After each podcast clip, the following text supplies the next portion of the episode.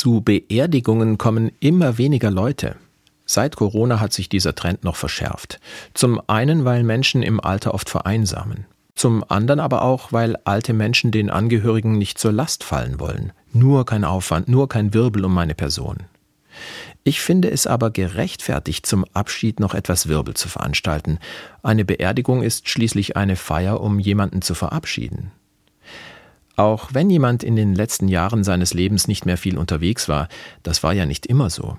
Verstorbene hatten auch ein Leben vor ihrer letzten Phase, und das war oft ganz lebendig. Ein Familienmensch, der bei jeder Gelegenheit den Grill angeworfen hat. Ein Hotelrezeptionist, der die Pianobar liebte. Eine Sportlerin mit einem Extrazimmer für Medaillen und Pokale. Eine Kaktuszüchterin, ein Büttenredner, eine Pilzsammlerin, ein Bademeister.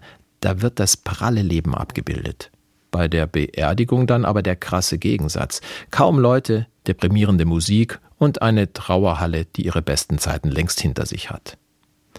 Vor ein paar Wochen habe ich eine tolle Beerdigung erlebt. Ein junger Mann war gestorben. Die Kapelle war randvoll und es lief Technomusik. Freunde haben gemeinsame Erlebnisse erzählt und an eine Wand geschrieben. Sie haben sogar den Sarg getragen. Es wurde Jackie Cola aus Dosen getrunken und gebetet. Den Angehörigen hat es so gut getan, dass der Verstorbene noch einmal gewürdigt wurde und dass so viele dabei waren. Sie waren echt froh, dass sie ihn ordentlich verabschieden konnten, genauso wie es zu ihm gepasst hat.